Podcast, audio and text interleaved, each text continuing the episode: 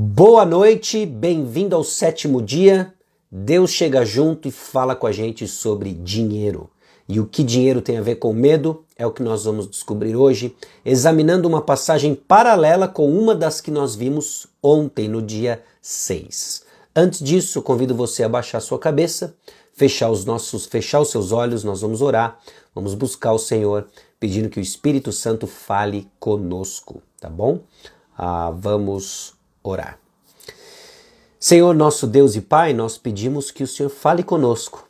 Ajuda-nos a entender que muitos dos nossos medos, aqueles que por vezes parecem ser de fontes desconhecidas, têm uma razão, têm uma fonte, isso é o desvio dos nossos amores. Que isso fique claro para nós hoje. É no nome precioso de Jesus que nós oramos. Amém. Então vamos lá, pessoal. Ontem nós falamos sobre identidade. Nós falamos um pouco sobre quem você é e sobre quem Deus é. Sobre quem você é e quem Deus é são aspectos importantes para entender o caminho de confiança.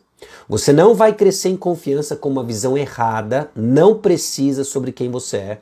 Você não vai crescer em confiança se você não tiver um conhecimento crescente, progressivo, bíblico, sólido sobre quem Deus é.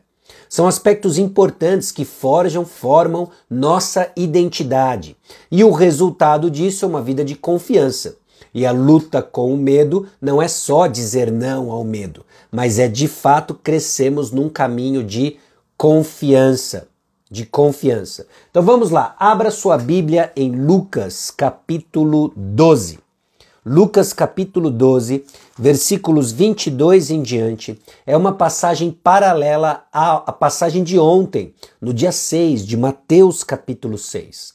É um aspecto ainda registrado dentro do Sermão do Monte, Mateus capítulo 6, e aqui nós temos esse sermão ah, registrado aqui em Lucas capítulo 12 tá bom? Que traz os ensinos do Sermão do Monte, um dos aspectos do Sermão do Monte. Então vamos lá, Lucas capítulo 12, versículo 22. A seguir dirigiu-se Jesus a seus discípulos, dizendo: Por isso eu vos advirto, não andeis ansiosos pela vossa vida, quanto ao que haveis de comer, nem pelo vosso corpo, quanto ao que haveis de vestir. Jesus está lidando aqui com uma ansiedade, uma ansiedade que não resolvida gera e vira um temor. No próprio texto nós vemos que os termos são usados de forma até intercambiável, ou seja, eles são substituíveis entre si, tá bom? Então, essa preocupação é que gera aquele medo, aquele temor, e Jesus está dizendo: não fiquem com medo com relação a coisas. Com relação a coisas. Bom, Além de nos ensinar sobre identidade, que nós vimos na passagem de Mateus capítulo 6 ontem, o texto também aponta para o relacionamento entre preocupação, ansiedade, medo e dinheiro. Deus hoje chega junto, chega junto da gente para falar sobre dinheiro e nós vamos começar a entender neste contexto de que muitas vezes medo é reflexo de um sistema de valores errado. Essa não é a única razão pela qual nós experimentamos, ou por causa da qual nós experimentamos medo, mas é uma das razões. Tememos porque o nosso sistema de valores é errado. Nem todo medo é assim, mas alguns são. Colocamos nossa esperança e valor em algo diferente de Cristo. E quando isso acontece, nós estamos nos armando, nós estamos nos posicionando num terreno fértil para o medo. Ok?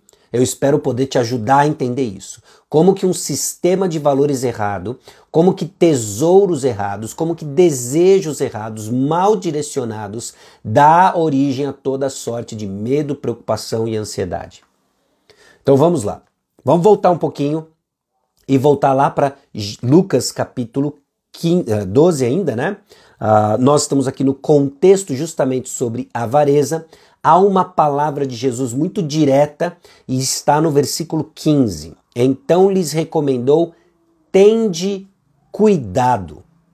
Tende cuidado. Olha a palavra de alerta. Jesus começa abrindo a sua palavra hoje de exortação com um tende cuidado. Essa preocupação, medo, será que pode ser ocasionada pelo amor às coisas desse mundo? É mais ou menos a dinâmica que está por trás daquilo que o apóstolo Paulo expressa na carta aos Filipenses. Para mim, o viver é Cristo e o morrer é lucro. Se o viver é Cristo, por que, que o morrer é lucro? Porque me leva diretamente para a presença de Cristo. Você percebe? Quando o meu viver é alguma coisa que não Cristo, morrer não vai ser lucro. Então, o que, que é a morte para alguém que vive para as riquezas? Ficar pobre. Desculpa. Ficar pobre. Então, para alguém que vive na busca de riquezas, ficar pobre é a morte. É isso que nós precisamos começar a considerar quando para você o viver é mudar de estado civil. Qual é a morte para você? Ficar solteiro. Se você está solteiro e quer estar casado. Ou a, a, a vida para mim é, é, minha família, é, é, são os meus filhos. São coisas boas, são valores, tem virtude nisso. Mas quando isso ocupa o lugar central do coração de alguém, morte é justamente perder aquilo para o qual nós vivemos. Por isso que há uma relação muito forte aqui entre os seus amores e medos. E hoje especificamente estamos falando de um amor ao dinheiro, que não é se você tem ou não, mas como ele se manifesta no seu coração. Que somos apegados às coisas do mundo, isso é um dado simplesmente um dado. A grande questão é como isso se manifesta e está turbinando seus medos, preocupações e ansiedades. Amamos coisas e tememos quando elas são ameaçadas.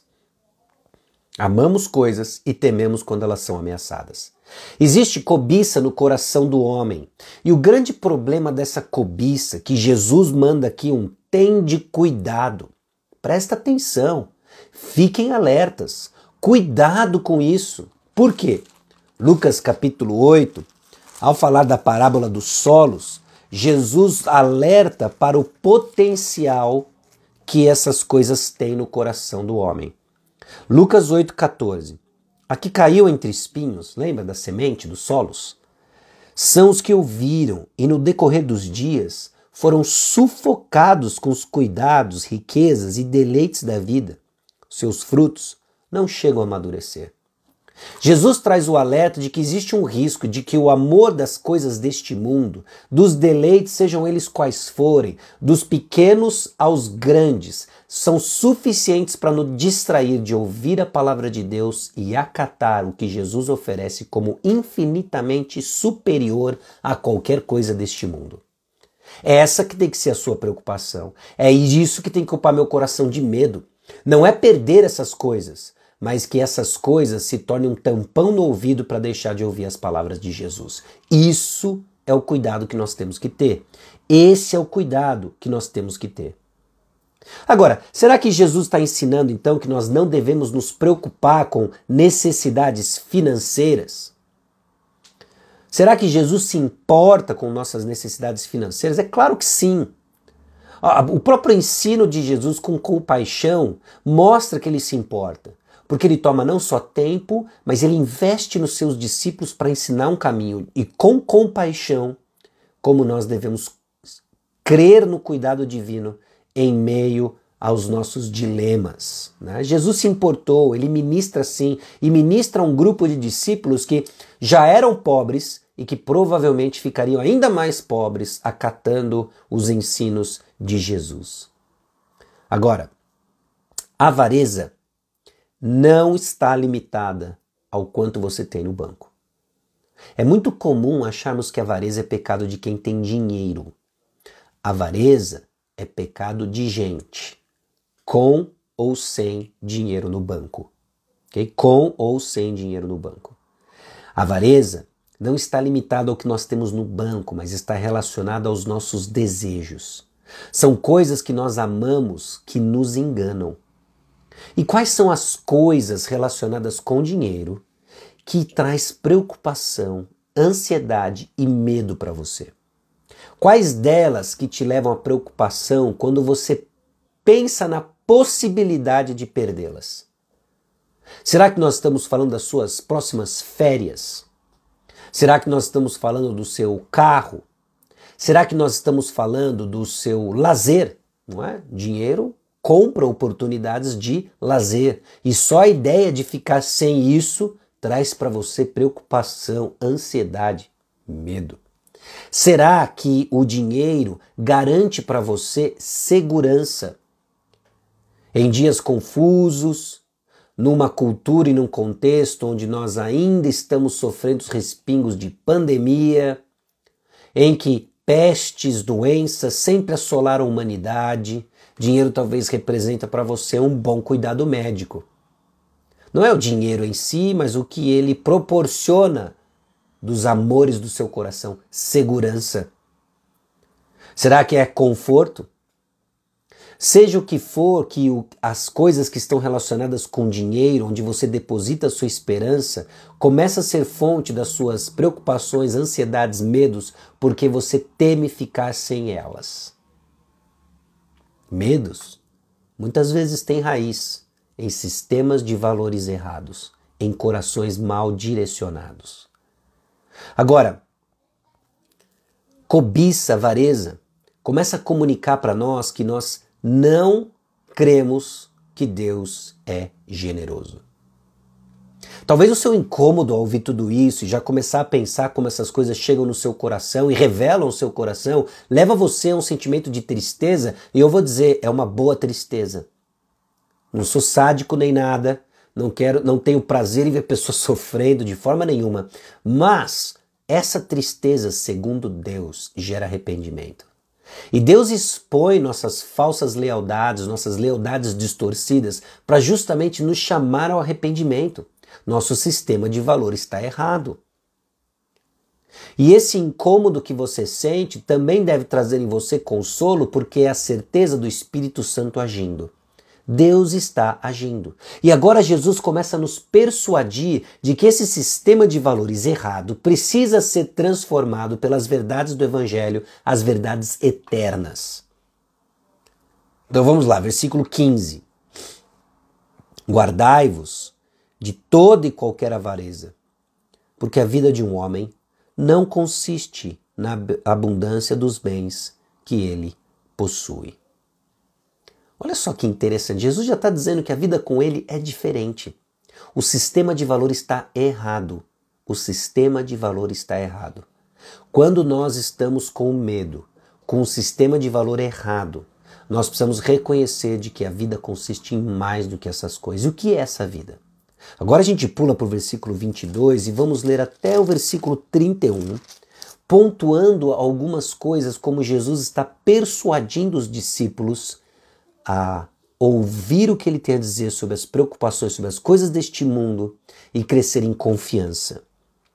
A seguir, dirigiu-se Jesus a seus discípulos, dizendo: Por isso vos advirto, não andeis ansiosos pela vossa vida, quanto ao que haveis de comer, nem pelo vosso corpo, quanto ao que haveis de vestir.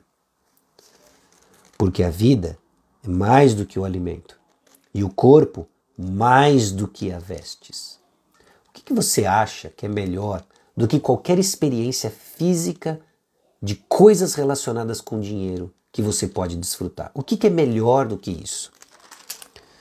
Observai os corvos, os quais não semeiam nem ceifam, não têm dispensa nem celeiros, todavia Deus os sustenta, quanto mais valeis do que as aves. Bom, em Lucas 12, 24, nós vemos que esses corvos são bem cuidados, e o ponto aqui que eu achei interessante ao meditar sobre essa passagem, ler um pouco sobre ela, de que aqui Jesus não colocou um pássaro grandioso, um, uma alteza dos, do, dos pássaros, ele colocou um corvo, um bicho comum, um pássaro comum. Que graça tem! Justamente para mostrar que certamente Deus está mais interessado em você em você do que nos, do que nos corvos. Jesus continua persuadindo, mostrando a futilidade ou a inutilidade das preocupações e medos. Qual de vós, por ansioso que esteja, pode acrescentar um côvado ao curso da sua vida? Olha, sem dúvida, você deve buscar se alimentar bem, você deve procurar ser prudente na forma como você dirige, você deve tomar todos os cuidados que você precisa para a sua saúde, mas nada, nada disso tem poder para acrescentar algo que está completamente fora do nosso controle. Você tem responsabilidade sobre elas, mas você não tem controle sobre elas. O que, que você pode fazer para mudar o curso ou duração da sua vida? A não só a sua vida no geral, mas nas pequenas, nas grandes coisas. Versículos 26 e 27: Se, portanto, nada podeis fazer contra as coisas mínimas, por que andais ansiosos pelas outras? Observai os lírios, eles não fiam nem tecem. Eu, contudo, vos afirmo que nem Salomão, em toda a sua glória, se vestiu como qualquer deles. Até a sua aparência, Jesus está atento. O Senhor está atento. O diagnóstico no versículo 28 é assustador. Nós já tocamos sobre isso em alguns momentos nessa série, mas aqui mais uma vez voltamos. 12 e 28. Ora, se Deus veste assim a erva que hoje está no campo e amanhã é lançada no forno, quanto mais tratando-se de vós, homens de pequena fé. Ele cuida de coisas tão pequenas e sem significado. Vocês são muito mais preciosos do que isso. Jesus vai cuidar de você. E aí, homens de pequena fé. O diagnóstico é dado. Nós achamos que fé é usada apenas para garantir um lugar celestial e eterno. Achamos que fé se relaciona a alguns pontos do Evangelho, da nossa salvação, e desconhecemos nossa responsabilidade em exercitá-la. Já falamos sobre isso na série e aqui aparece de novo. Carecemos de fé para correção do nosso sistema de valores. Foi pela fé que Moisés preferiu ser ultrajado, humilhado com o povo de Deus do que ser chamado filho de, filho de Faraó. Filho da filha de Faraó. Pela fé. É a fé que corrige o nosso sistema de valores, é a fé que vai informar a sua experiência de que, embora cada célula do seu corpo esteja gritando com ansiedade e medo de perder coisas que você ainda julga serem valiosas, a fé entra em ação como resposta à palavra de Deus e diz: Deus cuida de mim, sabe o que eu preciso e a vida é melhor do que qualquer coisa que o dinheiro pode trazer ou mandar buscar. Você entende isso? Homens de pequena fé. Fé precisa ser exercitada e o exercício da fé é em resposta à palavra de Deus. Fé precisa ser aplicada não apenas às grandes realidades espirituais para garantir o nosso lugar no céu, mas também às coisas do dia a dia. Mas para essas, nós ainda lutamos com o desejo de tomar nossas próprias decisões. Não direcione o seu coração para essas coisas. Você pode estar experimentando um medo durante a live, durante a série, pessoas listando, olha, o medo às vezes surge do nada, sem estar ligado com absolutamente nada. Muito cuidado nessa hora. Via de regra, até mesmo estamos cegos aos nossos sistemas de valores, às inclinações do nosso coração e esses eventos de medo, nossas emoções distorcidas, são oportunidades para vermos e compreendermos mais de onde nós estamos e quão melhor Cristo é. Quão melhor Cristo é. Então não direcione seu coração para essas coisas. Olha só os versículos 29 em diante. Não andeis, pois, a indagar o que é a vez de comer ou beber, e não vos entregueis a essas inquietações Gaste tempo com outra coisa. Gaste tempo com outra coisa. Então, como é que nós não vamos direcionar o nosso coração? Eu pensando aqui, meditando, acabou saindo. Eu não sou bom nessas coisas, mas calhou de serem três é, conceitos aqui, começam com a letra G, né? Então, o primeiro deles é gaste tempo com outra coisa. Não fica procurando isso. Não fica roendo a unha. Simples, seja prudente, seja um bom mordomo, mas não fique dedicando tutano, pensamento em cima dessas coisas. Olha lá, não andeis, pois, a indagar o que é vez de comer, beber, não vos entreguei essas inquietações, o mundo fazendo conta, o mundo o tempo todo pensando nessas coisas, coisas que parecem prometer a eles ou uma vida prazerosa ou uma vida longa, tudo isso que está fora do nosso controle. São eles que não conhecem a Deus é que procuram essas coisas. E Deus sabe o que você precisa. Lembra do dia 6? Quem é Deus? Deus sabe o que você precisa. Buscai antes de tudo, então, o reino de Deus e essas coisas vos serão acrescentadas. Então, gaste tempo com outra coisa. O segundo G aqui, gratidão, reconhecendo de quem veio. O exercício da gratidão é um exercício espiritual que reconhece que tudo que eu tenho veio de Deus.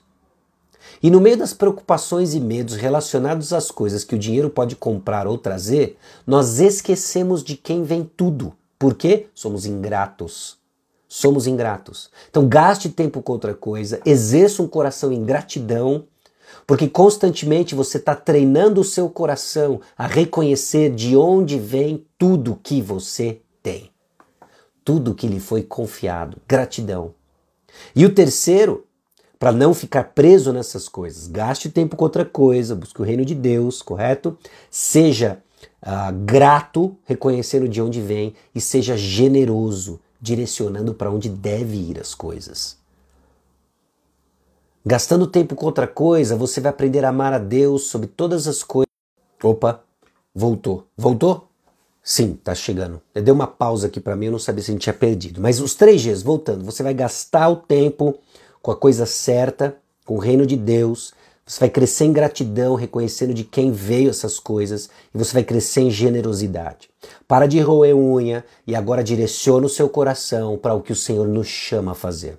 Não viva como um gentil, não viva como quem não conhece o Senhor. Viva para o Senhor investindo tempo com as coisas do reino, em crescer em gratidão, reconhecendo de quem veio e generosidade para onde as coisas devem ir. Assim usamos os nossos bens em conformidade com a palavra de Deus. E o que Jesus oferece é algo muito melhor. O que, que ele oferece? Ele oferece o reino dele. O esquema de Jesus é melhor.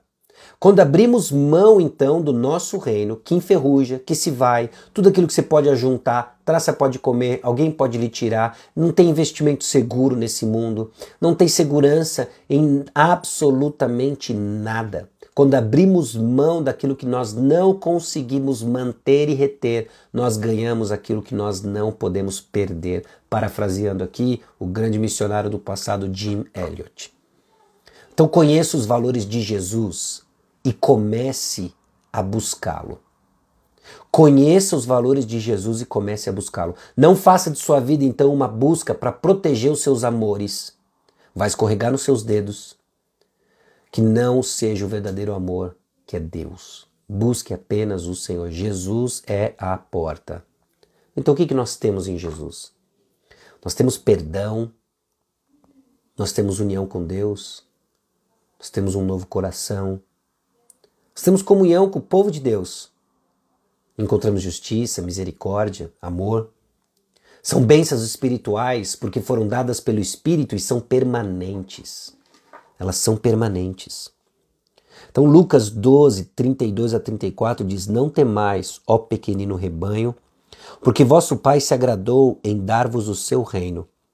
Vendei os vossos bens e dai esmola Fazei para vós outros bolsas que não desgastem, tesouro inextinguível nos céus, onde não chega o ladrão, nem a traça consome.